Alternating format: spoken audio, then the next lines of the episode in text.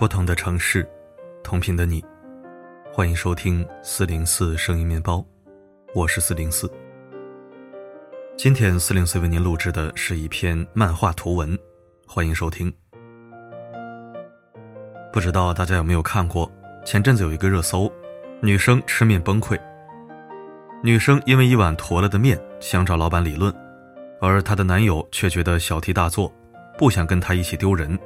最后，女生崩溃大哭，男友就把这一幕拍下来发到了网上。网友们也吵得不可开交，有人觉得男友不给力，不能为女友撑腰；有人觉得作为一个成年人，女生的情绪太不稳定。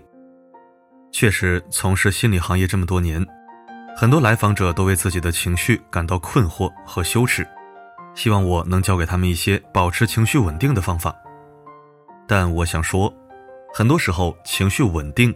是一个伪命题，尤其是在亲密关系里，有一个情绪过分稳定的伴侣是一件很可怕的事。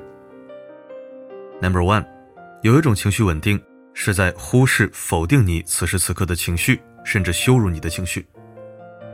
因为一碗面被迫崩溃的热搜，在生活里其实比比皆是。朋友阿狸就曾因为五毛钱跟男友大吵了一架，两人本来是高高兴兴去逛超市。结账的时候，阿丽却发现收银员多收了五毛钱，就提醒了一下：“哎，这个是特价商品，你怎么多收了五毛钱啊？”没想到收银员却一脸不耐烦，小声嘀咕了一句：“五毛钱而已，退给你就是喽。”他的态度让阿里很不舒服，忍不住和他理论起来：“什么叫五毛钱而已？你自己搞错了还有理了？不是给你退了吗？你不要挡住后面的顾客结账啊！”夹在收银员的嘲讽和其他排队顾客的不满中，阿里很委屈，只能求助身边的男友，结果却等来他的不解和阻拦。算了算了，别跟他计较了，咱不至于为了五毛钱耽误别人排队呀。男友的态度成了压垮阿里情绪的最后一根稻草，两个人大吵了一架，也成了他们最后分手的一个导火索。阿里说：“什么叫不至于？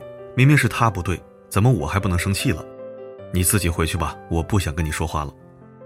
男友无奈，就这么一点小事儿，你没必要这样吧。在男友眼中，阿离因为五毛钱就情绪崩溃，而对阿离来说，这件事给他带来的伤害却久久不能平息。我本来没有那么生气，听到他说“至于吗？没必要”这几个字，就简直要气炸了，根本没办法理性和冷静。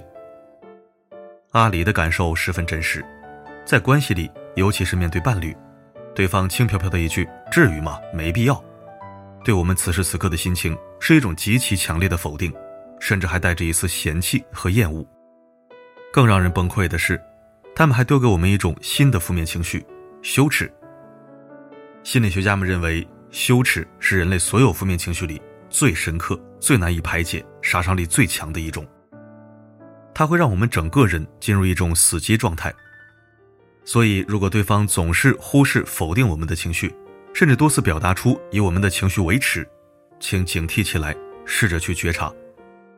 真正破坏关系的，并不是我们的情绪崩溃，而是对方所谓的情绪稳定。Number two，有一种情绪稳定，是一种吹狗哨式的情绪虐待。想象一下，在公共场合。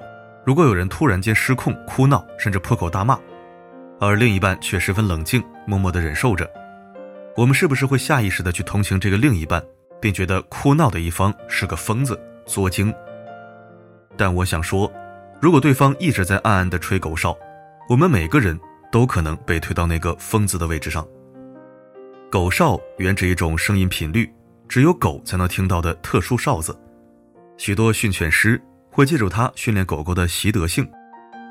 在关系中，狗哨也常常被用在人的身上，指的是对方会用一些你们俩都知道的隐蔽信号，故意在公众场合刺激你，让你崩溃失控，让不了解内情的其他人觉得你是在无理取闹，而对方成了无辜的受害者。好几次朋友聚会，我都目睹过这样一幕的发生。朋友小锦从怀孕开始，因为激素水平的变化。胖了二十多斤，直到生完孩子一年多也没有瘦下来，这让她十分苦恼。但小锦老公对此却很坦然，在聚餐的时候总是不停的给小锦夹菜，大鱼大肉、甜的炸的，把小锦面前的碗碟都堆满了。老婆，你最爱吃这些，多吃点大家都纷纷夸赞小锦的老公体贴，会心疼人。只有小锦看着面前越堆越多的美食，脸色也越来越沉重。小锦，你好福气呀，这样的老公才是好样的。那些挑剔老婆身材的男人真是没良心。突然间，大家都称赞小锦的老公是个好男人。突然间，小锦爆发了，对着体贴的老公一通指责：“吃什么吃啊？你不一直说要我节食减肥吗？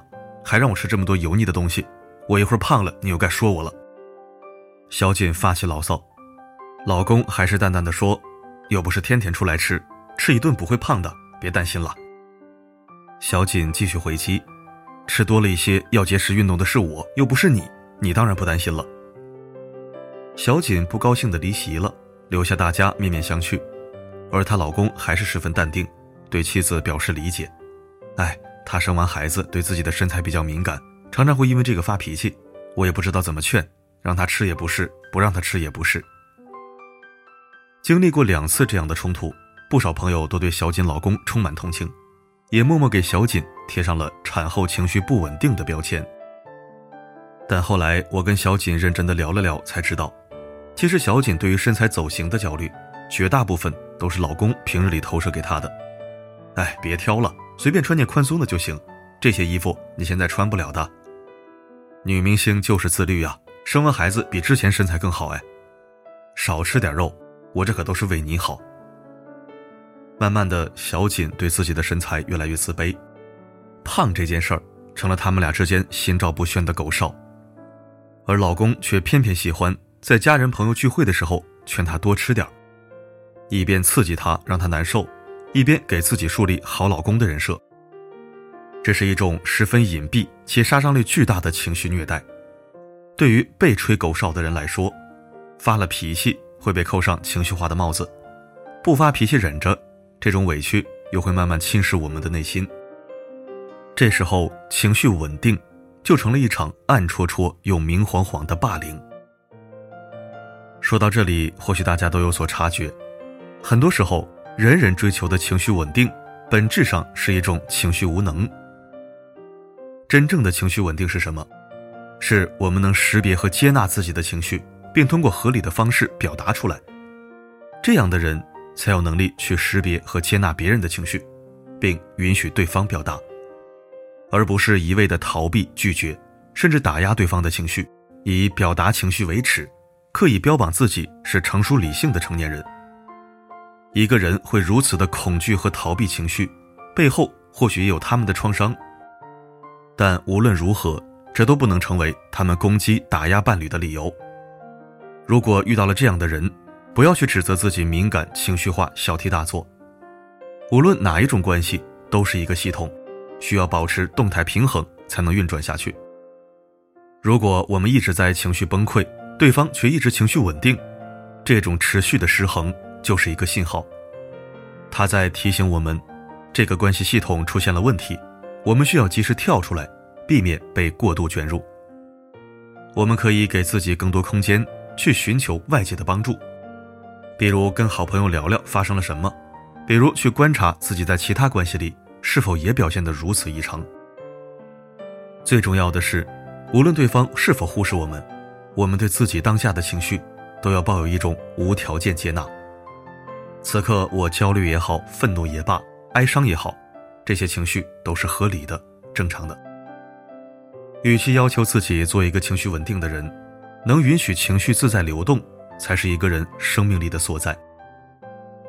最后，我想说。迈进社会的成年人，似乎每一刻都在审视和管理自己，要管理自己的身材，管理自己的账户，管理自己的情绪。有一个朋友曾经调侃过：“真希望我是一个机器人，这样我就可以不知疲倦，也没有情绪，多好啊！”但这真的是我们所追求的情绪稳定吗？前几天看过一个访谈节目，在明天之前，刚好就在聊情绪自由和稳定话题，其中一个嘉宾。讲到自己很容易波动，也因此吃过很多亏。后来他就习惯去克制自己的情绪，如果能做到，晚上就会给自己颁发一个今天没发疯的小勋章。但久而久之，他发现自己不仅失去了情绪，还失去了感觉。坏的情绪被控制住了，但好的体验也感觉不到了。所以今天我想说，千万不要追求什么情绪稳定。如果我们一直视情绪为洪水猛兽，那对付它的方式就只有两招：要么憋着，要么爆发。无论哪一种，破坏性都非常大。只有试着去接纳情绪，允许它流动，在这个过程中，我们才能学会跟它相处，才会摸索到。更多处理他的方式，就像那期访谈中周轶君老师说的：“我会希望能遇到允许我情绪失控的人，那样会很幸福。”再看加转发，祝你也遇到这样的人，更希望你能这样允许自己。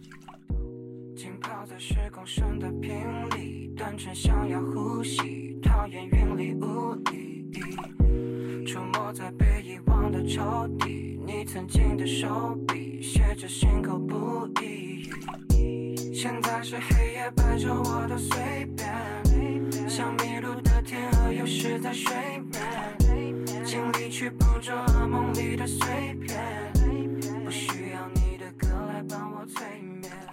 感谢收听，我就是一个感情丰富的人，情绪上当然也并不能保持长久的平静。虽然我尝试过无数次的克制，但克制过后，还是要寻找其他出口释放出来。我不伤及无辜，自然就会精神内耗。火象星座生于盛夏，八字多火，五行缺水。纵使我已经把自己的烈火修炼成了文火，却还是很难做到百分之百的情绪控制。行走于社会，情绪管理是必修课。但若是让我跟一个情绪极其稳定的人在一起，那还不如把我一枪崩了。热战可以，冷战不行。八棒子拍不出两个屁，天塌了都面无表情，这样的牛人我真遭不住。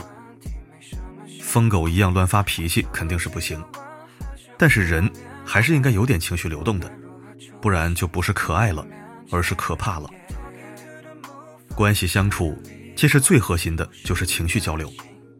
刀枪不入和情绪绑架都不是相处之道，来往自如才是王道。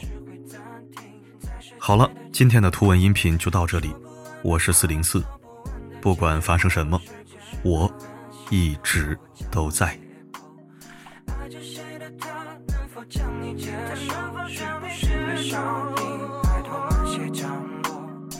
Talking to the moon，放不下的理由，是不是会担心变成一只野兽？Walking on the roof，为心跳的节奏，是不是会暂停在世界的尽头？说不完的话，找不完的借口，是不是会狠心把我骄傲解剖？爱着谁的他，能否将你接受？是不是会上瘾？拜托慢些降落。